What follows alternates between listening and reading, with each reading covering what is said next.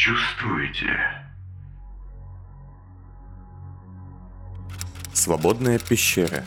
Секретная тюрьма Государственной службы усмирения Междуречья. Ночь с 7 на 8 день Терции 80-го года. Свободная пещера, расположенная в глубине горы, из которой когда-то выросла столица, была частью системы так называемых заповедных пещер – больших карстовых образований, не предназначенных для нахождения в них гражданских лиц. В таких пещерах то и дело возникали и исчезали экспериментальные фабрики, располагались бункеры на случай глобальной катастрофы и секретные склады. Несмотря на то, что входы в сети естественных тоннелей всегда отлично охранялись, внутри системы безопасности были куда слабее и чаще всего максимально автоматизированы – за годы спокойствия военные, магистериум и прочие комитеты отвыкли думать, что кто-то может быть настолько безумным, что захочет совершить налет на подобные места. Именно это и собирался сделать Вектор Корекс, который вместе с двумя десятками «я», спешно созванных из второго кольца, прятался за небольшими скалами возле тюрьмы, оглядывая здание через темновизор – как много летучих мышей у нас тут. Никогда не замечали? Спросил он, глядя на множество беснующихся сажников и мышей помельче, роем носящихся над зданием Междуречья. Я, сидевшие рядом, помотали головами. Все они по приказу Корекса были облачены в маски с мощной системой фильтрации. Двое из нас пойдут внутрь, будто мы вернулись со смены, «Проведем разведку», — сказал один из я, основательно напуганный историей Корекса о психической бомбе, которой Вацлав, по его мнению, заразил Междуречье. Никому пока ничего не рассказывать. Сейчас в здании очень мало людей, почти всех увели на усиление в жилые зоны выше. Но, возможно, кто-то уже знает. Часть вашей группы вернулась раньше. Сказал другой я, с винтовкой, изучающий крышу через оптику. И я, кстати, вижу открытый люк наверху, в тюремном блоке. Изолировать. Проверить всех заключенных. Четко. Мы пойдем тремя группами. На крышу, через складскую шахту и сквозь лабораторные тоннели. Корекс кивнул. Ему, казалось, было плевать на детали плана. Тактика никогда не была его любимой частью. Пока изучите обстановку. Любое агрессивное и подозрительное поведение отмечать. Акт Второй. Интерлюдия 57. Около 20 лет назад. Анджей Ван Гальс вошел в свой кабинет поздней ночью. Процедура подписания бумаг о передаче помещений близнецов новому неназванному проекту затянулась более чем на 20 часов, и сил у него уже не оставалось ни на что.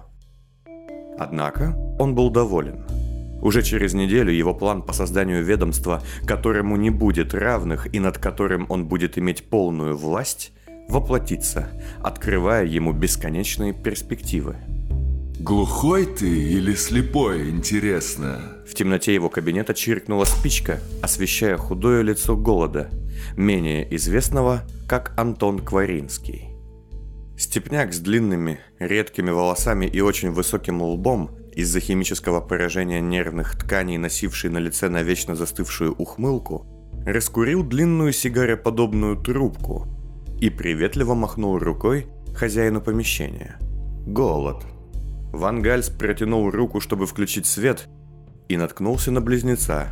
«Включите». Еще до того, как квадратные потолочные лампы осветили комнату, Ван Гальс уже знал, сколько в ней близнецов. Пятеро, не считая их лидера – Нечетное число было настораживающим. И что? Неужели никакие системы не сработали? Как видишь, мы еще кое-что можем. Невзирая на нелестные отзывы господин ИО проверяющего.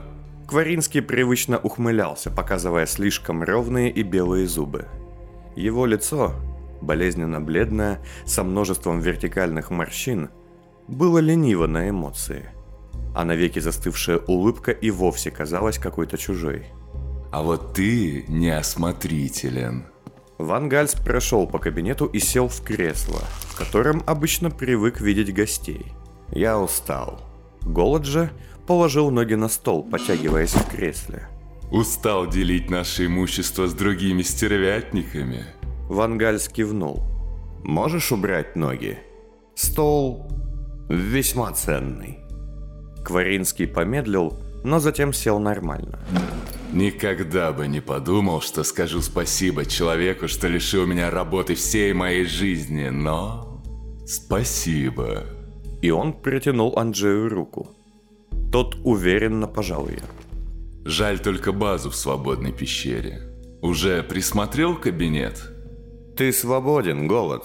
Свое дело, куча оружия, известность. За такое многие бы отдали и куда больше. Плюс я избавил тебя от разбирательств. Это так, это так. Я давно думал, как бы выйти из-под колпака. Вы с Максом молодцы, но мне вас жалко. Голод встал, разминая левое плечо. Под стать своему прозвищу он был невероятно худым, хотя слухи о его выносливости успели стать малоизвестными мифами. Вы вытащили меня из-под колпака, а сами туда залезли. Пожалеете, поверь моему опыту. Твой опыт, безусловно, полезен. Мы учтем все... Что, ошибки? Нет, Анжей, ошибка тут одна, общая. Думать, что ты что-то значишь. Они начнут затыкать вами дырки, вешать на вас все, что вешается. Да, я это знаю. Я пятый на посту старшего брата. И первый, кто начал огрызаться. Меня как-то заколебало, что они пускают нас в расход по любому поводу, что мы для них первые, кто виноват, и последние, кто слышит «спасибо». Антон, я и в самом деле очень устал. Я понимаю, это твоя прощальная речь, но... Вас сольют, Анджей. При первом удобном случае. У безымянных людей одно преимущество. Погребальную гравировку на урне заказывать не надо. Я к этому готов. Думаешь, не привяжешься к своим людям только потому, что они все будут на одно лицо? Ошибаешься, брат. Они же дети твои, по сути. Слушай, я столичный прагматик. Ты убийца-романтик из степи. Не в последнюю очередь это и решило исход заседания, кстати. Ты что, хочешь меня отговорить? Так ведь уже поздно. Кваринский поглядел на часы. Да, уже поздно.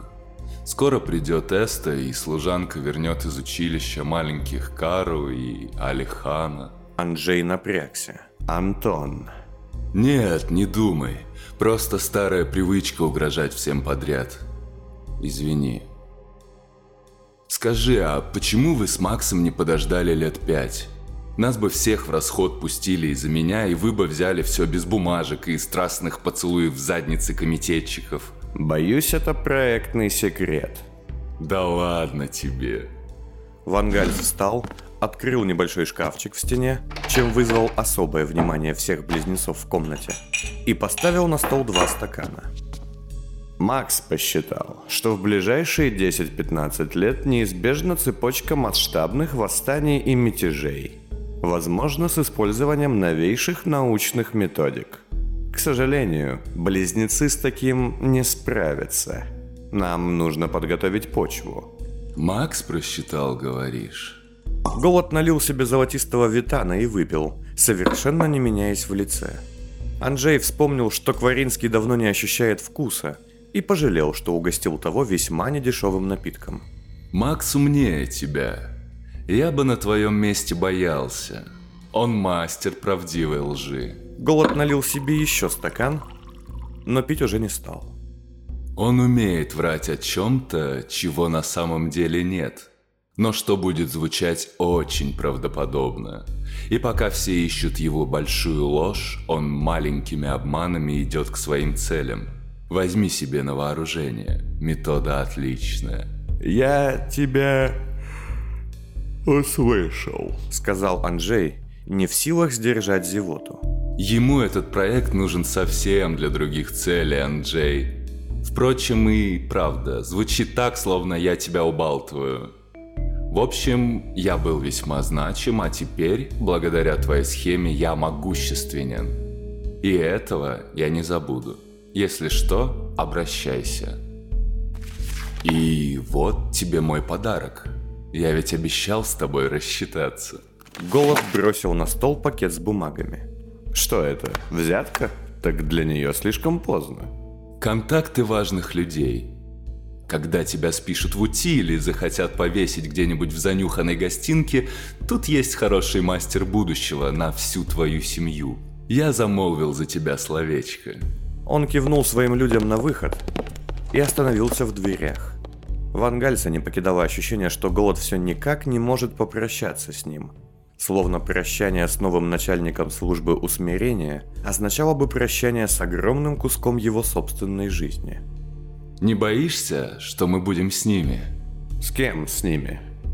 Ну, с мятежниками, когда Макс... Когда революция начнется. Анджей усмехнулся. «Антон, у тебя столько врагов, что я думаю, ты не доживешь». Голод ответил ему своей фирменной мертвой улыбкой. У меня всегда найдется, кому подменить.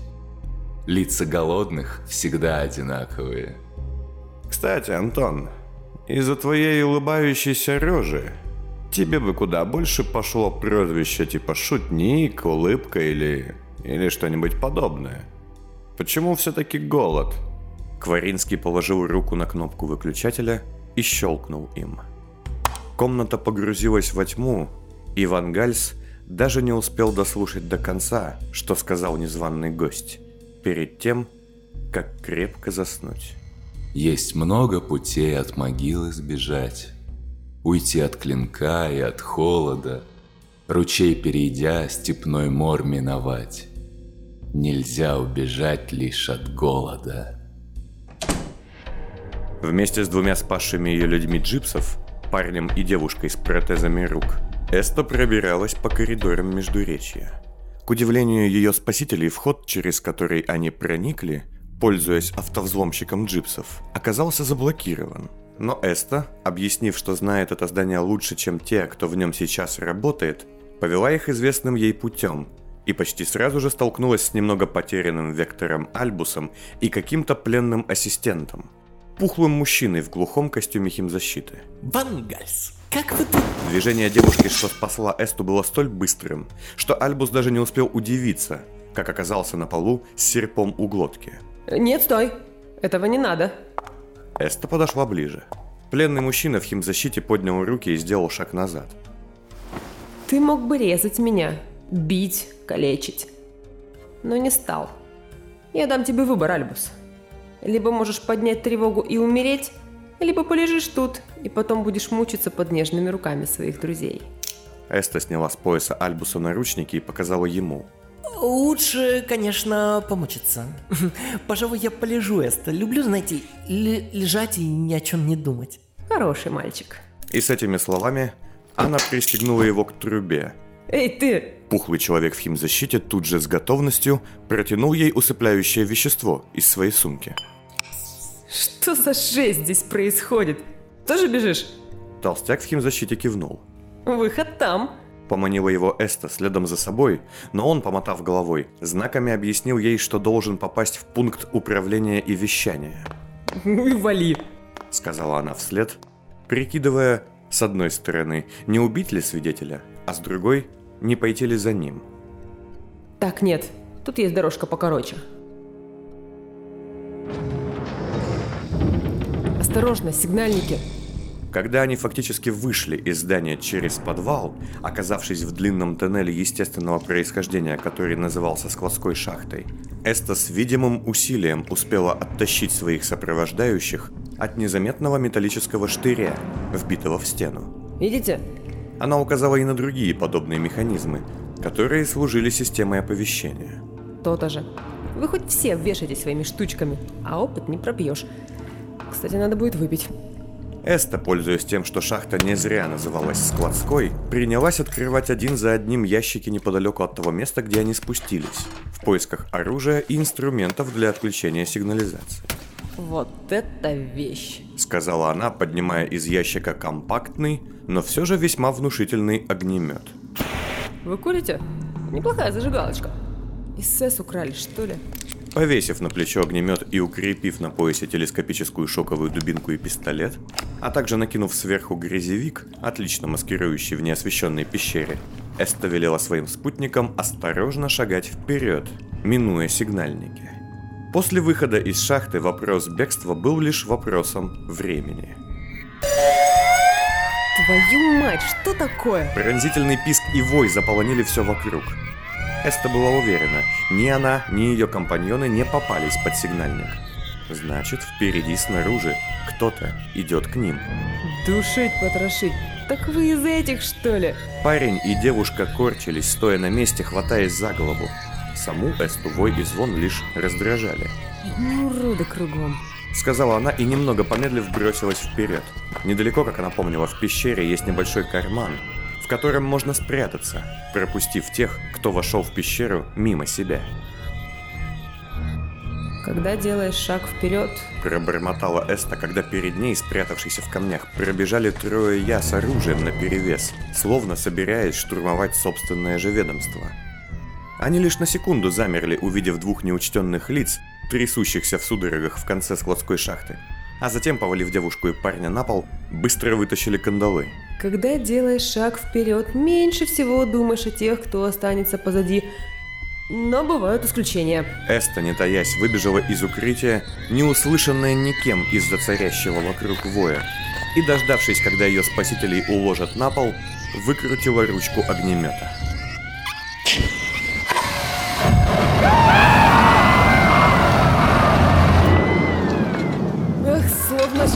Копии плохих книг. Прекрасное чувство. Вой и огня, и сгоревших людей, и сигнализации затих одновременно. Ну, сынок, я тебе говорила нести меня как мамку. Эста присела и сняла наручники с приходящих в чувство плененных серпарей. Мамка в беде не бросит. Вставай, девочка, пошли. Через час в одной из окустонных станций нижних ярусов первого кольца. Господа джипсы? Неважно. Ваши люди хотят доставить меня к вам. Но я предпочту навестить своих перед нашей встречей. А, я так понимаю, вам не нужна я. Вам нужен механизм, меморий, который у нас, верно? Так может, я все же смогу отплатить вам? Или будем тратить время? Эста передала трубку сопровождавшим ее серпарям. Те приложились к ней оба и, не выражая никаких эмоций, стали слушать распоряжения джипсов. Морей, морей. Делать мне больше нечего. Сказала Эста, выйдя наружу, пока двое спасителей продолжали запоминать приказ. Даже если бы я знала, где этот меморий может лежать. Теперь надо только придумать, как тут быть дальше. Она поглядела на фигуры парня и девушки за стеклом окустонной будки, улыбнулась каким-то своим мыслям, а когда те закончили безмолвно слушать приказы джипсов, вновь зашла внутрь. Доброй ночи. Инкогнито, пожалуйста. Могу я услышать Милену Цаних? Вектор Корекс стоял в кабинете лаборатории. Здесь же, не очень понимая, что происходит, находился недавно пришедший в себя Вектор Альбус и еще двое я из лабораторного блока. Альбус, дружище, как так вышло, что Ван Гальс сбежал? Корекс был вне себя. Он успел убедиться, что ведьма на месте. Однако затем, пользуясь отсутствием лидера Я, Эйгона, взломал его кабинет и обнаружил прибор с перепиской между Эйгоном и Холстом, содержание которой пока еще не было ему ясно до конца, но уже поселило в нем потаенную тревогу. Впрочем, сейчас его заботило совсем иное. Тут ведь как? Так бы ты сказал? И зачем тебе эта маска? Альбус с неудовольствием потирал руки, на которых виднелись следы от наручников. Потом скажу. Доложи об Эсте. Мне любопытно было бы увидеть твой отчет. Увидишь еще. Альбус медленно сел в кресло. Его лаборанты встали позади. Они были напряжены. Я знаю ответ, кажется, насчет твоих мозгов. Да ну, откуда? Тело того деда с полипами, показания экотехника, твой гений, как ты изволил сказать, тащил с собой, помнишь? И? Техник сказал, что злоумышленник делал вытяжку из полипов. Корекс, не снимая маски, медленно прошелся по кабинету. Да, я это помню. Форма Гафина, которой нет уже 15 лет как. Я думаю, у нас отлично складывается схема. С ведьмой, с Соней, с этим твоим гением и, наконец, дедом из Гафина. Возможно. Эста говорила, ты что-то знаешь о каких-то ведьминских сестрах. Да, это так. Они, возможно, тут, в нашем колечке. Я нашел кое-какие свидетельства, пока изучал вспышки. Все у меня в кабинете. А тебе-то зачем? Тут ведь как? Альбус увидел, что кобура на его поясе не застегнута, и заметил, что дверь в лабораторию, вопреки всем распоряжениям, не заперта. Как ты себя чувствуешь, Альбус? Отлично. И мои догадки, кстати, дают нам ответ, почему ты поступил как полный идиот и послал его в психушку. Беда не в этом, Альбус. Беда в том, что твои мозги сейчас заражены сверх меры. Что? Не вали из больной головы. Мне не до шуток. Корекс пнул стул и навис над Альбусом. Ассистенты из лаборатории выхватили оружие, и на них тут же направили свои стволы люди Корекса, ввалившиеся внутрь. Так, а вы здесь зачем? Вас сюда никто не звал. Тебе, в твоих ассистентах из мемоблока, в ком угодно, сейчас зараза. Психическая бомба от Вацлава. Что ты несешь? Какая бомба? Тебя нужно поместить в карантин. И всех твоих людей.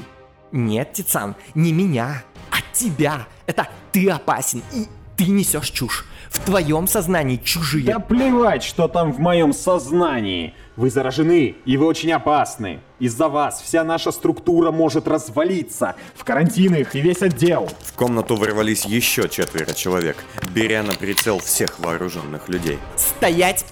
Альбус, воспользовавшись суетой, выхватил табельное оружие и направил его в затылок Корекса. «Руки, Корекс!» Сказавший это был одним из я, однако полностью лысым и немного более старым. Эйгон, а я думал, ты там уснул по пути. Эйгон числился главным среди я после холста, и в основном именно он и получал от него указания. Высокий, в черном застегнутом под горло костюме и в массивном бронежилете, он казался единственным настоящим человеком на фоне одинаковых подручных. «Немедленно успокоиться и объяснить. Вы что, с ума посходили?» Да вы не понимаете, что ли? У вас в головах зараза. Она сделана специально против нас. И то, что вы делаете, это прямое доказательство. От вас даже пленники сбегать начали. Вы больны. То, что ты несешь, это полная ненаучная чушь. Мы во всем разберемся, Корекс. А пока сложите оружие и прикажите всем вашим людям сделать так же. Ты, Альбус, тоже. Это для общего блага. В тот же миг по зданию пролетел треск динамиков и отовсюду зазвучал голос. Слушайте ваш голос. Пять, два, пять, два. У меня есть зацепки в вашем мозгах. Зацепки, зацепки. Вам кажется, семь колья, семь. Вам зацепки, семь колья. Что опасность? Вам кажется, что опасность. Гальтон, гальтон, план, галь, слан, галь. Зацепки. Один, один, девять. Один, один, девять. Один, один, девять. Немедленно выключи! Взять его, всех взять. Нет, я спасаю всех вас. От чего? От вас самих. Хватит, убить их. Огонь.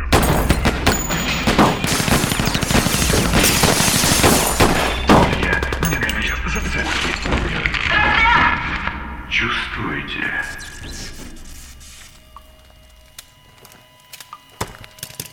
Я совсем не так видел ваше будущее, Альбус. Мы... мы нашли... мы нашли такое... Что? Что вы нашли? Эти... эти ведьмы... Нам конец. Нет. Это только начало. Но, как минимум, эти сволочи не отпилили вам головы.